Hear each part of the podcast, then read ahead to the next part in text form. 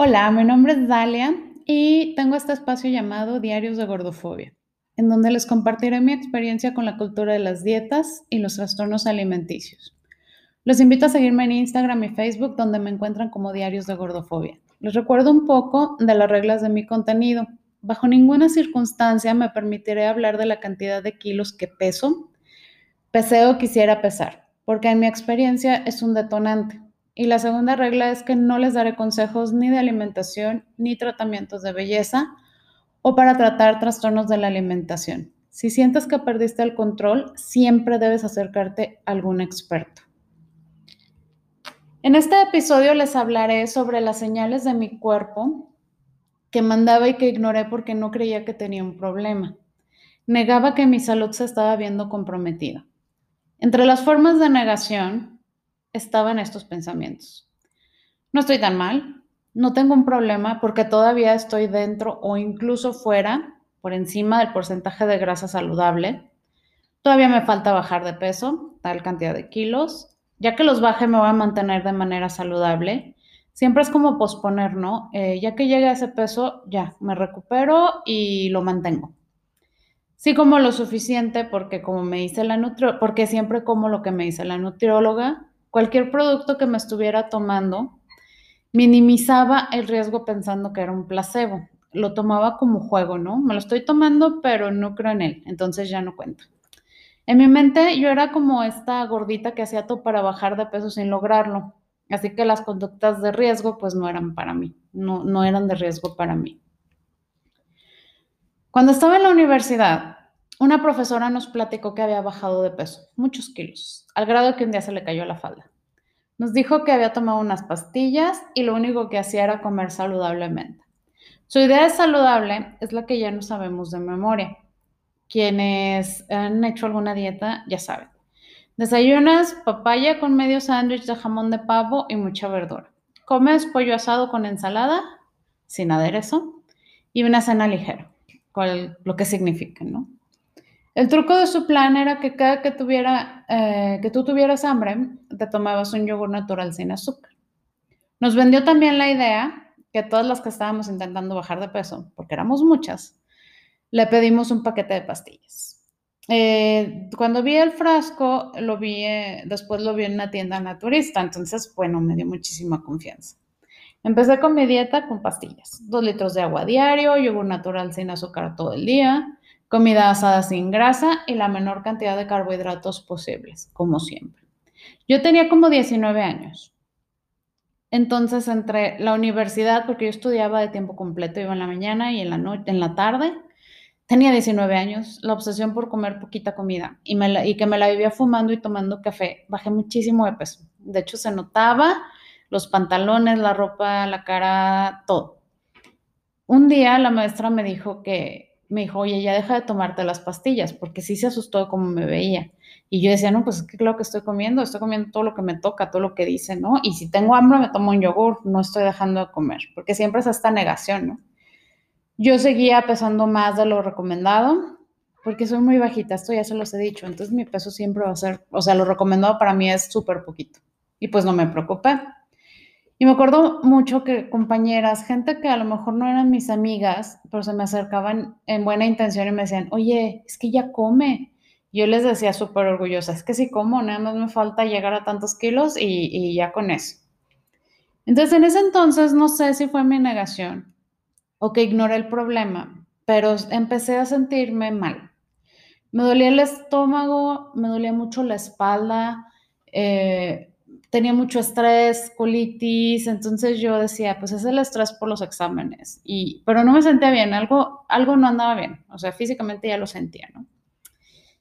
Un día simplemente, o sea, no pude levantarme de, de mi cama, era, tenía que llegar al examen final de estadística, que era con la maestra que me había vendido las pastillas, y yo no podía, o sea, simplemente era, no, ya no voy a ir, o sea, tenía escalofríos, tenía todos estos malestares, ¿no? El dolor, la espalda, eh, incomodidad, pero aparte yo tenía temperatura, o sea, tenía escalofríos y, me sentía, cuando tú sientes temperatura es, es, imposible ocultarlo, ¿no? Entonces le dije, mamá, no puedo. ¿Cómo pude? Este, creo que le hablé por teléfono o algo así, porque ni siquiera pude llegar a, a su cuarto. Me llevaron a urgencias. Cuando llegué tenía como 42 grados de temperatura. Me hicieron estudios y tenía una infección en el riñón. Le hablé a la maestra para avisarle que había faltado el examen y claro que se asustó y me dio oportunidad de tomarlo de nuevo. De hecho, este, no sé, sabía que esas pastillas no me habían hecho bien. Yo nunca lo asocié, esto lo, lo estoy aceptando ahorita, eh, casi 20 años después, pero nunca lo acepté. Esas pastillas se pusieron, las vendían en cualquier lado, se pusieron de moda, no sé qué eran, ni les pienso decir por si, si alguien espera que se los diga. No, no bajé por eso, bajé porque tomaba pastillas, tomaba café y no comía casi nada. Eh, las pastillas mis primos me contaron que esas las usaban para tomar y acentuar el efecto del alcohol. Entonces, ellos lo usaban por diversión eh, y uno de ellos terminó vomitando sangre. No sé qué era, pero yo dije, bueno, es que pues ellos tomaban alcohol, ¿no? A mí, a ellos les pasaba por eso, pero pues yo, yo soy súper saludable, como yogur, tomo yogur, como pollo asado, pues claro que no me voy a enfermar. Como me asusté, la verdad se me asusté porque me sentí muy mal, ya no quise tomar esas pastillas. Regresé a la nutrióloga, a la primera, del primer episodio, y, regresé con mi plan de siempre, ¿no? Mm, omitiendo plátano, el mango, los frijoles y todos estos alimentos estigmatizados. Para darle un empujón a mi pérdida de peso, yo desarrollé una técnica. Entonces, lo que hacía era que eh, durante el desayuno y la comida omitía mis carbohidratos. Los juntaba todos para comérmelos en la cena, para tener como más opciones. Ya que llegaba la cena, pues decía, oye, pues ya no me los comía en el desayuno y la comida, ¿qué tal que nada más me como la mitad o una tercera parte de lo que me tocaba? Entonces, pues la verdad todo el día tenía mucha hambre. Este, yo tenía, eh, o sea, en la escuela yo, yo dedicaba mucho tiempo, entonces tenía pues necesitaba energía, ¿no? Entonces cuando tenía hambre fumaba o me tomaba un café o me tomaba un café con cigarro.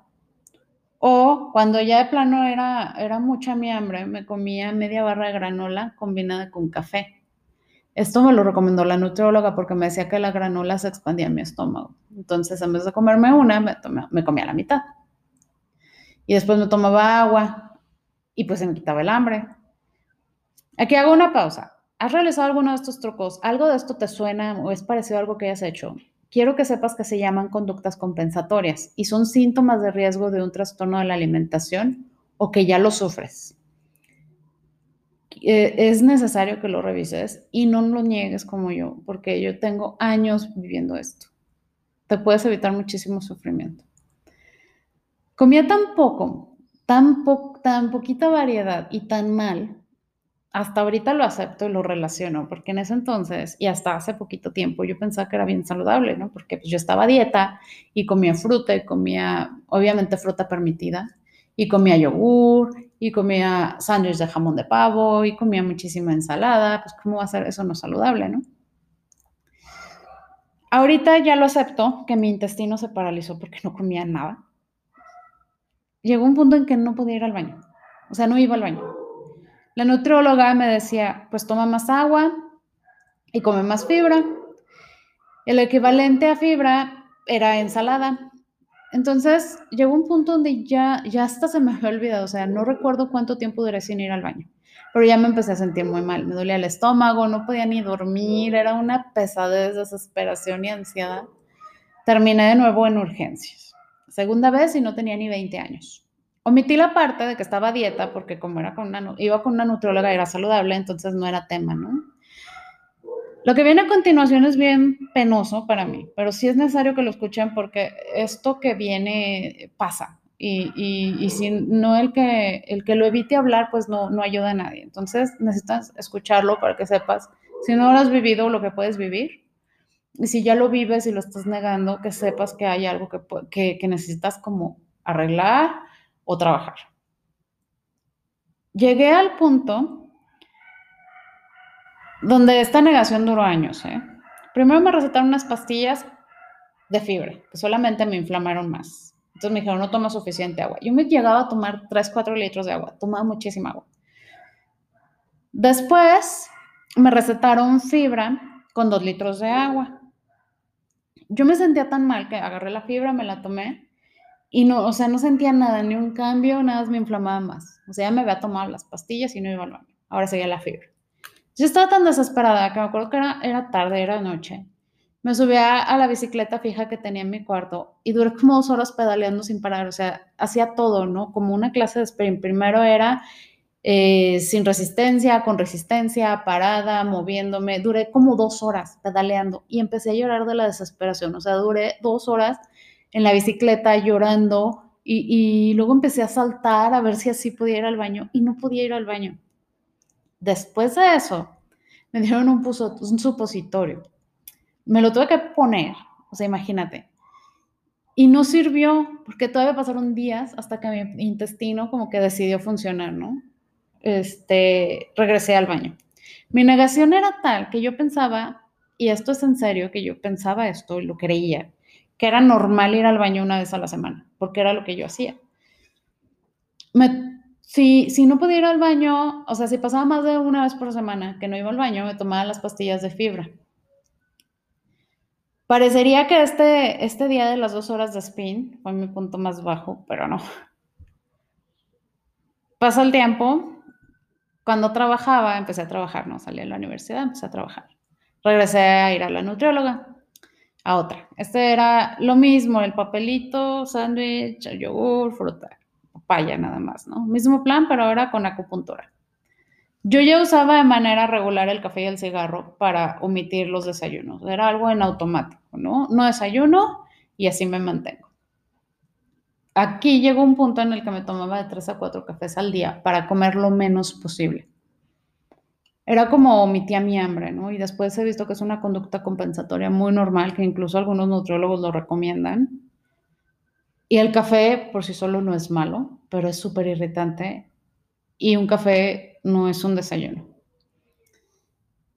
Un día estaba trabajando, estaba en la computadora con mi café, eran como las 10 de la mañana, y sentí un bajón de presión, pero sentí como si, si algo me golpeara en el pecho, ¿no? Tenía ganas de llorar, me faltaba el aire, me dio ganas de vomitar, eh, sentía que ya no podía, o sea, como que se me fue la mente a blanco, ¿no? Los ojos veían negro, a negros más bien. Como pude, fui a la enfermería. Me tomaron la presión y en serio no sé cuánto era, pero, pero la enfermera me dice, estás muy mal, háblale a alguien que venga por ti, vete a urgencias. La enfermera era una mujer petit, súper chiquitita y flaquita, ¿no? Entonces me pregunta, ¿qué desayunaste? Le dije, pues una barra de granola y café. Me contesta, eso no es un desayuno, el cuerpo necesita. Pero me acuerdo claramente hasta cómo hizo la seña, ¿no? De frijolitos, tortillas y carne y, hacía la seña de cómo casi casi enrollar la tortilla y se comía los frijoles, ¿no? O sea, lo tengo muy claro esa imagen. Y me acuerdo que entre todo lo que yo sentía y me sentía muy mal, yo todavía pensaba, ese día pensé, esos desayunos son privilegio de gente delgada. O sea, yo tenía años sin comer frijoles. En serio, duré años sin comer frijoles ni tortillas. O sea, combinados jamás. No iba a pasar. O sea, unas enfrijoladas para mí eran prohibidísimas. Tenía como 22 años, tercera vez en urgencias, y a esa altura jamás lo relacioné con un trastorno, de la alimentación, porque las nutriólogas seguían diciéndome que mi peso era alto para mi altura, para el porcentaje de grasa recomendado y para el famosísimo índice de masa corporal. Entonces no está ni cerca de ahí, ¿no? Como seguía estancada, pues dije, voy a volver a ayudar a mi cuerpo a bajar de peso. Era la tercera vez que yo acababa en urgencias por no comer. Eh, eh, para esa época se pusieron de moda las pastillas Redustat, se llamaban así, ¿no? Ahora se llaman Orlistat. Y también había unas ampolletas como de un liquidito que decían que era la famosísima alcachofa para bajar de peso. Entonces, en mi mente era, pues las voy a combinar y voy a comer súper saludable, o sea, poquito, porque todo el mundo te dice que si comes poquito es saludable, ¿no? Si comes ensalada es saludable. Y pues yo iba a bajar de peso, porque veintitantos años no me habían dado la experiencia que no iba a bajar de peso así. Entonces recuerdo muy bien que un día desayuné un café con la pastilla y la ampolleta. Este, y ya, estaba esperando la hora de la comida con mi familia y mi novio. Ese estaba mi novio conmigo. Y de repente sentí otra vez este golpe en el pecho, como si me tumbaran al piso, mismo mojón de presión, lo que les conté, ¿no? Ganas de llorar, falta de aire, ganas de vomitar, pero esta vez sentí algo más feo, como si me fuera apagando, o sea, sentí como no podía ni moverme, empecé a temblar, ganas de llorar, ¿no? Me acostaron en el piso, me tomaron la presión. Estaba al mínimo de lo que marcaba el aparato. No terminé en urgencias, porque dije, no, ahorita ya me necesito descansar y no sé qué tanto. Pero yo sentía como, como si me fuera apagando, o sea, como si, si empecé a, como si hubiera empezado a dejar de funcionar, como que ya estaba en, en automático. Yo no sentía más que poquito, o sea, sentía poquita respiración, poquito mm, el corazón, poquito oía, oía poquito, veía poquito, todo era poquito. Ese día yo me sentía poquito, ¿no? Pero todavía estaba en este sentimiento, lo que les describo, que yo me sentía poquito. Y yo tenía un truco para subir la presión, porque muchas veces me, pasó, pero estas fueron como que las más graves. Cuando se me bajaba la presión, yo vomitaba, porque durante todos estos años, como les conté en el episodio antepasado, mi solución para todo era vomitar. Si yo me sentía mal, vomitaba. Si comía mucho, vomitaba. Si, si sentía que había roto la dieta, vomitaba. Y para subirme la presión, yo vomitaba. Y no sé cómo, o sea, no sé qué hacía mi cuerpo. Pero realmente, si yo vomitaba, mi presión subía. Y me sentía bien. O no sé si ya estaba tan mal que yo asociaba eso con bienestar, no sé, pero bueno. De esa manera me compuse ese día. Pasaron años, pasaron muchísimas cosas me iba a casar con mi novio que estaba ahí conmigo ese día. Eh, yo ya había subido de peso. Eh, fue un periodo así como que me relajé. Usaba el Orlistat de manera así como que aleatoria. Es, es, una cosa asquerosísima que no te sirve para nada más que para destruir tu flora intestinal me da muchísima pena. Yo en ese entonces le dije a mi novio, vamos a tomárnoslo, porque después de que me puse muy mal y casi me desmayo y él vio cómo me puse, y dije, no, es que fue porque los combiné, nada más me puedo tomar uno. Lo seguí tomando, hice que él lo tomara y él desarrolló un problema de gastritis. O sea, es una realidad. Esa pastilla es una porquería que te enferma, te hace que, que no controles tu estómago, huele horrible, no, nadie lo deberíamos tomar, no sé por qué lo siguen vendiendo. Muchísimo, he visto muchísima gente que ha tenido problemas de perforación del intestino, cosas mucho más graves que, que yo no sé por qué mi cuerpo no me ha, pasado factura, pero, pero es una realidad que eso no lo debería tomar nadie. Si lo estás tomando y si tú crees que eso que eliminas es grasa, no lo es, es tu, tu, tu flora intestinal desbaratándose, no lo es. Pasó el tiempo, me iba a casar. Subí de peso, y, pues lo, normal, ¿no? Te vas a casar, bajas de peso, te pones a dieta para que te quede el vestido y todo. La verdad, yo estaba un poquito pasada de peso. Y emocionalmente fue muy difícil irme a medir vestidos, porque, o sea, no, no, no me gustaba lo que veía en el espejo. Y además, los vestidos son una talla como aspiracional, ¿no? Porque sigue esta cultura de delgadito, nada más chiquito. En ese entonces era más, ahorita ya hay más variedad, pero en ese entonces eran unos micro vestidos que todavía te ponían atrás este, unas cintas para decir, no, hombre, te lo hacemos más grande si no te queda. Fue horrible porque o sea, me pusieron los vestidos que me quise medir como fajas y los pliegues de mi cuerpo salían por todos lados. No eran mi tipo de corte, porque no hay vestidos para gente con mi tipo de cuerpo. No había, o sea, era, era horrible. Pues fui con, con otra nutrióloga que yo ya sabía que me bajaba de peso rápido, era lo que yo quería, no quiero bajar de peso rápido y efectivo. Ella, bueno, no es, no es nutrióloga, es una cirujana especialista en poner banda gástrica. Sus planes eran súper efectivos y conocidos. De hecho, mucha gente me la recomendaba. Era como que todos nos pasábamos su contacto. Yo le apodé la bruja porque era como mágico, ¿no? Cuando ninguna otra nutrióloga me funcionaba, iba con ella. Bajé el peso suficiente y necesario para que la gente me empezara a elogiar, ¿no? Guau, ya te pusiste a dieta, qué delgada te ves, el vestido se te va bien padre. Era como algo, es algo que hemos normalizado.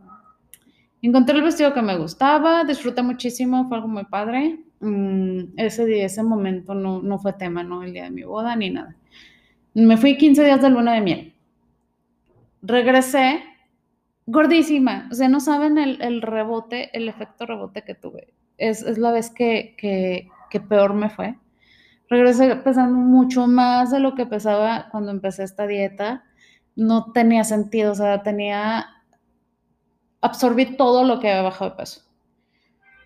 En ese entonces no tenía este nombre comercial y artístico que tiene, pero ahora que, que lo relaciono, sé que hice la famosísima dieta keto, cuyo efecto no me duró ni un mes esta nutrióloga, te, no sé, como que siento que te deshidrataba, porque otras chavas que habían ido con ella me decían, no, es que te baja de peso para la boda y para la fiesta o para la boda o para la graduación, para el evento que quieras. Y pues obviamente ya después lo vuelves a subir, ¿no? Pero, pero ella te dice, o sea, era, o sea, estaba tan normalizado que era una un curita y lo seguíamos haciendo, o sea, ¿cómo, cómo puedes creer que, que exista esto, que te bajan de peso un día y al, al, al, siguiente día, o sea, en 15 días ya recuperaste este peso. ¿Qué te está haciendo a tu cuerpo eso? Pero bueno, como, como suple esta necesidad, porque la verdad yo me sentía muy bien el día de mi boda, aunque regresé y ya no me quedaba nada de la ropa que compré para el luna de miel.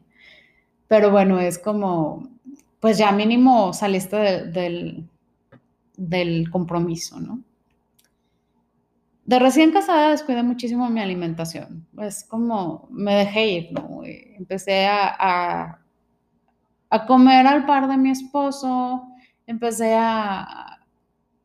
Pues fue un descuido. Gané peso sin control. O sea, empecé a, a crecer y crecer y crecer. No me quedaba la ropa, no me quedaban las tallas. Empecé a irme hacia XXXL. Fue un periodo como de expansión llegó un punto en el que ya era doloroso verme al espejo. Decidí volverme a poner a dieta. Eh, esta vez, la verdad, sí pesaba más que cuando regresé de luna de miel. O sea, es lo más que he pasado en mi vida. No quiero andar mucho en ese momento emocionalmente porque sería como reforzar lo que nos vende la cultura de dietas y no es mi intención, ¿no? Así como gordo, malo, flaco, bueno, porque no es lo que estoy intentando hacer aquí pero la verdad fue una cuestión de vanidad. Llegó un punto donde ya este, dije, de control y vanidad, ¿no? Como que quise retomar eso. Fui con una nutróloga nueva que me recomendó mi cuñada. La verdad fue porque ella bajó mucho de peso y, y me dio envidia. Entonces, esta nutróloga tenía dos opciones. La primera era solamente el plan de alimentación, pero por 60 pesos más, o sea, escucha la ironía, ¿no? 60 pesos más, te da tu plan de alimentación más unas pastillas para bajar de peso. Yo estaba muy desesperada y, sentía como que esta carrera, ¿no? Contra mí misma. Y opté por la segunda opción, obviamente, la de las pastillas. Para hacerla de manera saludable dije, bueno, lo hago nada más en lo que bajo el, mayor excedente y luego ya lo hago normal. No sé qué tenga saludable. O sea, ese era un autoengaño. Tomarme, tomarte un punto de pastillas que ni siquiera tenía nombre. O sea, ella agarraba la tira de pastillas y las cortaba y te daba solamente dos, tres, cuatro pastillas las que te tocaran. Y te las daba sueltas, no te, no te decía qué era, qué incluía, no tenía acceso yo a ver la lista de ingredientes, o sea, irresponsable de su parte y de la mía. Bajé muchísimo de peso, las primeras semanas, bueno, fue impresionante el cambio, todo, ¿no? Y, y, y aquí empezaba la gente a reforzar, ¿no? La gente me decía, qué bien te ves, pásame el secreto, te ves súper joven, ¿qué te hiciste? Pásate la receta, con quién fuiste, pásame el dato. O sea, gente me, le decía a mi esposo, qué guapa tu esposa. Bueno, yo me sentía así como que princesa Disney. Empecé a comprar ropa, me sentía muy feliz. Era como este refuerzo de recuperar el control, porque quienes viven esto saben que es una, hay una cuestión de control. El, el, no comer, estar a dieta y todo te hace sentirte en control. Al menos yo lo asocio así y he escuchado que otra gente también. Pasó el tiempo, salí a comer con mi esposo. Yo ya estaba otra vez dominando mis conductas compensatorias, ¿no? Este, de lunes a viernes, el famosísimo 80-20 y, y, solamente el domingo, el día de trampa. Y bueno, entonces fui un domingo a comer con mi esposo y me acuerdo perfecto el menú porque comí una sopa de cebolla, un corte de carne con papas a la francesa y un postre. Esto yo no era vegana en ese entonces. En el momento en que me tomé la sopa de cebolla, sentí como, como un dolor que recorría todo mi esófago. Este, y luego dije, bueno, a lo mejor me cayó peso la comida, era mucho, o sea, los tres tiempos. Entonces dije, no voy a cenar, este, porque comí mucho, porque siempre es el pretexto, ¿no? Me tomé un té para compensar, Dije, bueno, para no irme a dormir este, así con el estómago vacío, como si el té fuera comida. Y es en serio, o sea, no les voy a describir, no, no sé cómo hacerles entender lo que viví ese día. Cuando me tomé el té, empecé a sentir un dolor ya, o sea, ya fuera de lo normal, era algo, una alerta, o sea, se quedó, ya me tomé el té y se quedó un dolor que les puedo, o sea, lo más cercano es como una pelota de béisbol en donde terminan las costillas en nuestro estómago. Como si me hubieran hecho, como si me hubieran agujerado desde ahí hasta la espalda, o sea, el dolor atravesaba todo mi cuerpo de, de frente atrás. No puedo dormir. Este, no, no, no es como cuando te da este reflujo, era diferente, o sea, era un dolor diferente, era un dolor constante, pesado, horrible, horrible, horrible. Este, pasaron los días, yo hice muchísimos remedios, ¿no? Así de, bueno, eh, busqué en internet, ¿no? Y si comes avena, ya, galletitas de avena, no, pues jamás. O sea, no se me quitó, pasaron los días y terminé otra vez en el doctor. el doctor me dice gastritis. La verdad yo me sentía tan mal que ni siquiera intenté ocultar que había tomado pastillas. Agarré y se las mostré y les dije, estas son las pastillas que me estoy tomando. Me dice, es que no te puedo decir si estas pastillas fueron no la causa. Te estás tomando algo que no dice qué es. ¿Cómo te digo si son, o sea, cómo haces eso y cómo quieres que yo te diga que esto es culpable? ¿Qué, tienen? ¿Qué son? O sea, pueden ser pastillas de dulce o puede traer anfetaminas, no sabemos. Pues a partir de ese día, yo tenía como 29 años. Mi rutina, o sea, empecé a vivir a base de Riopan, Pantoprazol y Buscapina. Cuando yo cumplí 30 años, tomaba de manera regular y diaria estos tres medicamentos. Si algo coincido con el movimiento de salud en todas las tallas y en base a mi experiencia, es que la delgadez no es sinónimo de salud. Las veces que yo he tenido problemas de salud, incluso al, nivel de terminar hospitalizada, estaba delgada, como consecuencia directa de algún intento de bajar de peso. Lo peor de todo y lo más grave es que siempre he estado supervisada y motivada por una nutrióloga. Tal vez no me obligaban directamente a enfermarme, pero siempre me dejaban muy en claro y me permitían, porque al no estar dentro de mi rango de índice de masa corporal y porcentaje de grasa recomendada, pues no estaba haciendo lo suficiente, no me esforzaba. Seguramente yo hacía trampa, porque siempre hay una explicación. Siempre podía hacer más, sin saber que ese hacer más me mandó al hospital ese hacer más destruyó mi sistema digestivo, el cual apenas estoy recuperando. ¿Saben que tengo más tiempo viviendo a dieta que, que no? Pues es una realidad. Apenas estoy iniciando este proceso. Para mí es una realidad. Actualmente, a pesar de que entiendo estas cosas y que estoy estudiando y que estoy viendo, no sé cómo comer si no estoy a dieta. Me cuesta muchísimo. No sé qué comer si no tengo instrucciones en un papelito. Y lo más doloroso es que no puedo vivir sin miedo a engordar, porque este miedo y el trastorno de la alimentación me acompañan día y noche. Quiero que te preguntes, ¿cuánto tiempo más quieres vivir a dieta? ¿Cuánto tiempo más va a quitarte de tu vida? ¿Cuánta vida más te va a quitar estar a dieta? Y si quieres seguir haciéndolo, nos podemos acompañar, porque no es fácil, no, obviamente yo estoy dentro de, este círculo vicioso, estoy platicándoles lo que he logrado detectar y descifrar, con el afán de que se eviten muchísimos problemas, con el afán de que se acerquen a buscar ayuda, que no lo dejen llegar a una enfermedad física o mental. Y acompañarnos, porque es un trabajo de todas cambiarnos, cambiar esta cultura de las dietas y, seguir un estilo de vida saludable lo que realmente significa no sacrificar tu salud para estar delgada, eso no es saludable. Y, quiero que nos cuestionemos, ¿no?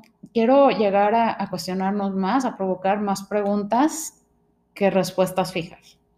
Y les quiero dar las gracias de todo corazón por escucharme, por recomendarme, por comentar lo que quieran, es un espacio abierto y si algo les ofendió, algo que dije es es rudo o estoy fomentando alguna conducta tóxica, me lo hagan saber porque pues no, no somos expertas, solamente son mis anécdotas. Muchas gracias.